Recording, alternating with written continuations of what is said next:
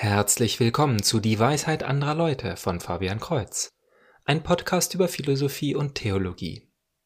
In Episode 106 geht es um die apostolische Konstitution Lumen Gentium.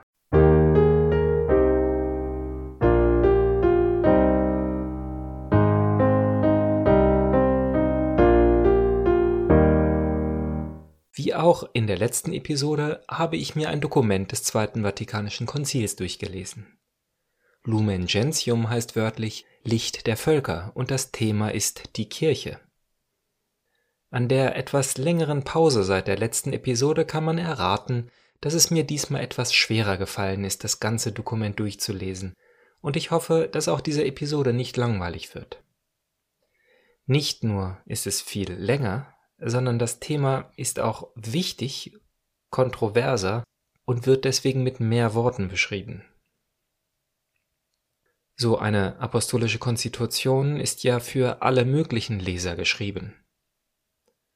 Es beschreibt die Rolle der klerikalen Hierarchie, also Papst, Bischöfe und Priester, sowohl für diese selber als auch für die Laien, also aller anderen Mitglieder der Kirche, die nicht geweiht sind, aber es muss auch verständlich sein für Andersgläubige. Unter letzteren gibt es verschiedene Stufen, nämlich die, die die Bibel schätzen und sich durch Argumente aus der Schrift überzeugen lassen, wie auch solche, die damit nichts zu tun haben. Mein Gesamteindruck der ganzen Konstitution ist, dass aus verschiedenen Blickwinkeln beschrieben wird, was die Kirche ist und tut und was das für jeden Einzelnen bedeutet aber die Worte und Bilder sind direkt aus der Bibel genommen. Es ist also ein wenig so, als hätte jemand die Bibel geschüttelt, bis alle Sätze, die etwas mit der Kirche zu tun haben, hintereinander stehen. Ebenso wie die Konzilsväter möchte auch ich meine Zuhörerschaft nicht begrenzen. Ich will nicht davon ausgehen, dass nur Menschen einer bestimmten Ansicht oder eines bestimmten Glaubens zuhören werden. In diesem Falle wird es mir aber genau deshalb schwer fallen, diese Texte zusammenzufassen, denn es gibt eine Menge verschiedener Meinungen über die Kirche. Ist sie ein zufälliges Nebenprodukt von Christi Lehre? Also ist es die Lehre, auf die es ankommt, und ob es dazu nun eine Kirche gibt oder nicht, ist egal? Oder ist es vielleicht sogar der schlechte, da menschliche, autoritäre, dominierende Teil, etwas, das wir Menschen automatisch an die Lehre Christi dranpacken, was aber eigentlich nicht so gewollt ist? Oder ist die Kirche etwas, das Christus selber ganz explizit gegründet hat, vielleicht sogar mit gewissen unveränderbaren Grundsatzregeln, also einer Konstitution? Insbesondere in der heutigen Zeit, in der wir so viele gegensätzliche Dinge hören, fällt es uns manchmal schwer zu definieren, was die Kirche eigentlich ist. Ein junger Franziskaner hat einen wunderbaren YouTube-Kanal namens Breaking in the Habit. Mit einer Herangehensweise an das Mysterium der Kirche, der ich nichts hinzusetzen kann. Ich empfehle also, sich seine kurzen Videos, die ich in der Podcast-Beschreibung angebe, zu schauen, vielleicht mit deutschen Untertiteln. Wenn Sie, lieber Zuhörer, dazu aber konkrete Fragen haben, schreiben Sie mir diese doch unter dwal.fabian-kreuz.de. Kreuz mit TZ. Jetzt möchte ich also, wie schon in der letzten Episode, das Dokument Lumen Gentium kapitelweise durchgehen. Kapitel 1 heißt Das Mysterium der Kirche. Es fasst die Heilsgeschichte zusammen, also es ist eine Erzählung, was Gott im Leben der Menschen bewirkt. Dazu gibt es natürlich jede Menge Zitatsangaben aus der Bibel. Mysterium bedeutet ja nicht, dass es geheim ist oder dass wir uns gar keine Mühe geben sollten, es zu verstehen. Es bedeutet, dass, obwohl wir es nie vollständig begreifen können, alleine das Nachdenken, die Meditation über das Thema uns weiter im Glauben wachsen lässt. So listet dieses Kapitel die Analogien der Bibel über die Kirche auf. Es ist das Volk Gottes sowie Israel im Alten Testament. Sie ist gegründet, um das Wort zu verkünden. Sie ist ein Schafstall mit Christus als Hirte oder der Acker oder Weinberg Gottes. Die Kirche ist das neue Jerusalem und unsere Mutter. Sie ist der Leib, zu dem Christus das Haupt ist.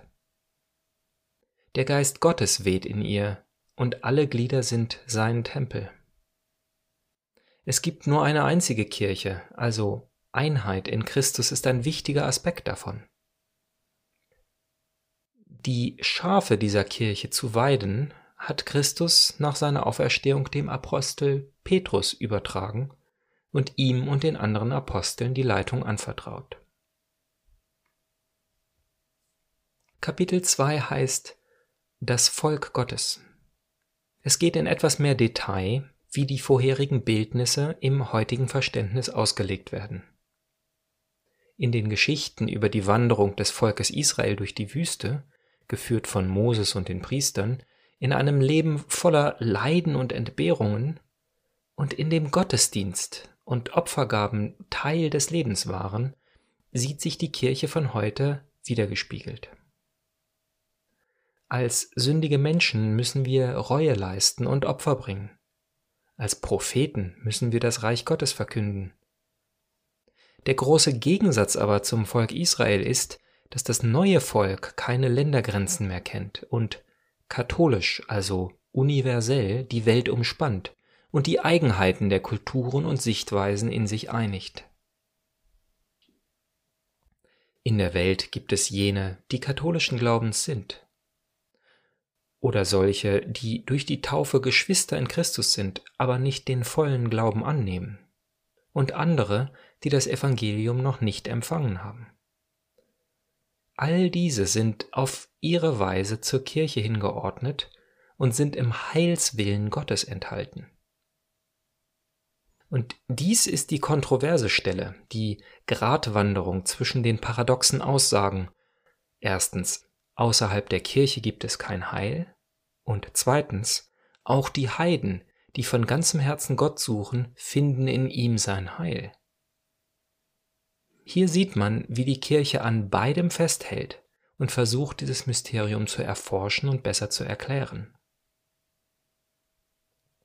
Besonders schwer ist dies heute zu verstehen, wenn wir die Lehre der Kirche als Spielregeln sehen, die wir versuchen auszunutzen, um mit so wenig Kosten wie möglich zu gewinnen.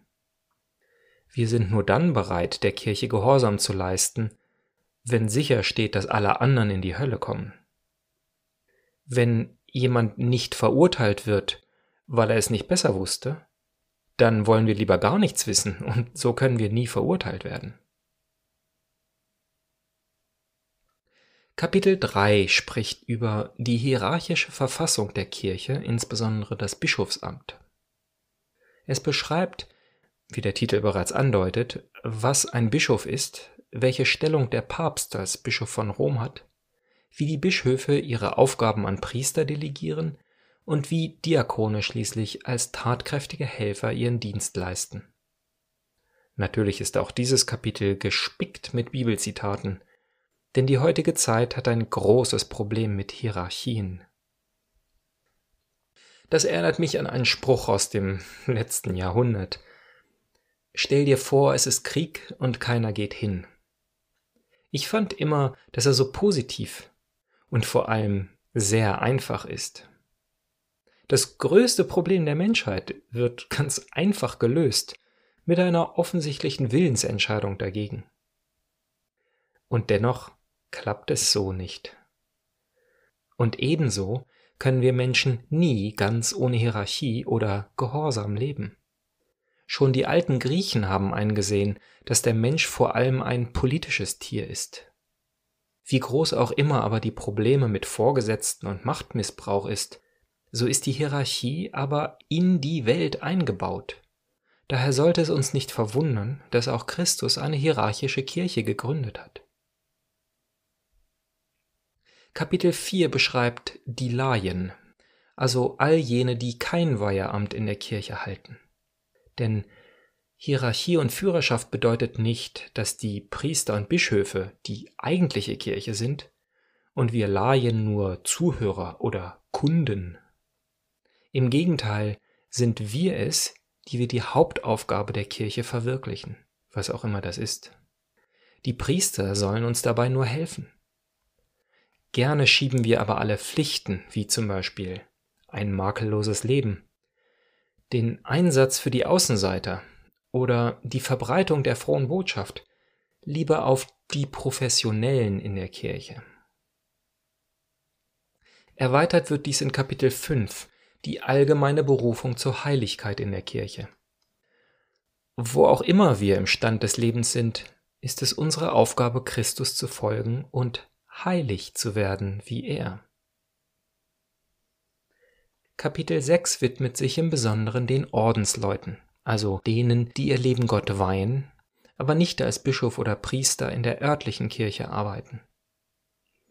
Ich halte es für einen großen Verlust, dass junge Leute heute nicht mehr zu einem solchen Leben ermutigt werden. Selbst habe ich mein Leben lang vom Dienst der Ursulinennonnen profitiert, sowohl in meiner eigenen Schulbildung wie auch in der meiner Kinder, doch habe ich auch gesehen, wie die Schwestern immer älter werden und nur wenig Nachschub finden. Liest man stattdessen die Lebensgeschichten der Heiligen, wird dort immer von ihrem Eifer für Gott berichtet. Entweder sind sie selber in einen Orden eingetreten, haben einen gegründet oder wurden wenigstens durch den Eifer der Brüder und Schwestern zu ihrem Leben inspiriert. In diesem Kapitel werden auch die sogenannten evangelischen Räte genannt. Keuschheit, Armut und Gehorsam. Und dies ist definitiv Material für eine ganz eigene Episode. Der endzeitliche Charakter der pilgernen Kirche und ihre Einheit mit der himmlischen Kirche ist das siebte Kapitel. Dies ruft uns auf, nicht nur die jetzt Lebenden als die Kirche Gottes zu sehen. Denn in diesem Leben auf der Welt sind wir, wie zu Beginn mit dem Volk Israel in der Wüste gezeigt, auf Pilgerschaft. Doch eine Wanderung macht nur dann Sinn, wenn sie ein Ziel hat. Dieses Ziel, das Leben in Gott, kann aber nicht nur selber Kirche genannt werden, sondern ist sogar Teil dieser einen Kirche. Oder anders ausgedrückt, es ist nicht Sinn des Christentums, die ideale Kirche hier auf der Erde zu sein. Kirche sein ist kein Selbstzweck, sondern ist nur dann gut, wenn es zu Gott führt. Und ein wichtiger Teil, das Dokument nennt es vornehmlich, davon ist, dass wir uns im Gottesdienst mit der himmlischen Kirche vereinen. Das letzte Buch der Bibel, die Offenbarung des Johannes, beschreibt sowohl die Endzeit als auch die Realität des ewigen Gottesdienstes der Kirche. Die Liturgie, die wir jeden Sonntag feiern, ist der traditionelle Ausdruck dieser Einheit. In gewissem Sinne feiern wir sonntags das, was die himmlische Kirche immer feiert. Kapitel 2 beschreibt dies so, in der Teilnahme am eucharistischen Opfer, der Quelle und des Höhepunktes des ganzen christlichen Lebens, bringt das Volk Gottes das göttliche Opferlamm Gott dar und sich selbst mit ihm. Sonntags in die Kirche zu gehen ist also nicht das Ende des christlichen Glaubens, sondern der Anfang. Das letzte Kapitel trägt den Titel die selige jungfräuliche Gottesmutter Maria im Geheimnis Christi und der Kirche. Es beschreibt Marias Platz in der Heilsgeschichte, die Gott in der Welt wirkt, und dass sie dadurch die Mutter der Kirche geworden ist. Da insbesondere viele protestantische Geschwister die Rolle Marias nicht anerkennen, erklärt das Dokument ihre Rolle hier auch aus dem Blickwinkel der Kritikpunkte. Es geht zum Beispiel um den scheinbaren Widerspruch zwischen dem Bibelspruch Es gibt nur einen Mittler Gottes und der Menschen, den Menschen Christus Jesus, wenn man ihn ohne weiteren Kontext liest, und der Lehre, dass Maria Mittlerin ist. Diese und andere Punkte werden in diesem Kapitel behandelt. Puh, auch wenn das Hauptdokument damit zu Ende gekommen ist, gibt es noch einen Anhang, der mit diesen Worten beginnt. Es ist gefragt worden, welcher theologische Verbindlichkeitsgrad der Lehre zukommt, die im Schema über die Kirche ausgeführt und der Abstimmung unterbreitet wird. Und ist dies nicht eine typische Frage? Muss ich das jetzt glauben? Oder wie ein Schüler fragen würde, kommt das in der Arbeit dran? Und wie mancher Lehrer darauf sarkastisch reagiert, lautet die Antwort hier, ein Text des Konzils ist selbstverständlich immer nach den allgemeinen, allseits bekannten Regeln auszulegen. Freundlicherweise gibt es aber auch einen Verweis eben genau auf diese Regel. Doch ich besitze die Frechheit, sie hier nicht vorzulesen, sondern überlasse dem geehrten Zuhörer dies als Hausaufgabe. Ein Verweis auf das Dokument findet sich in der Podcast-Beschreibung. Also bis zum nächsten Mal, Gottes Segen.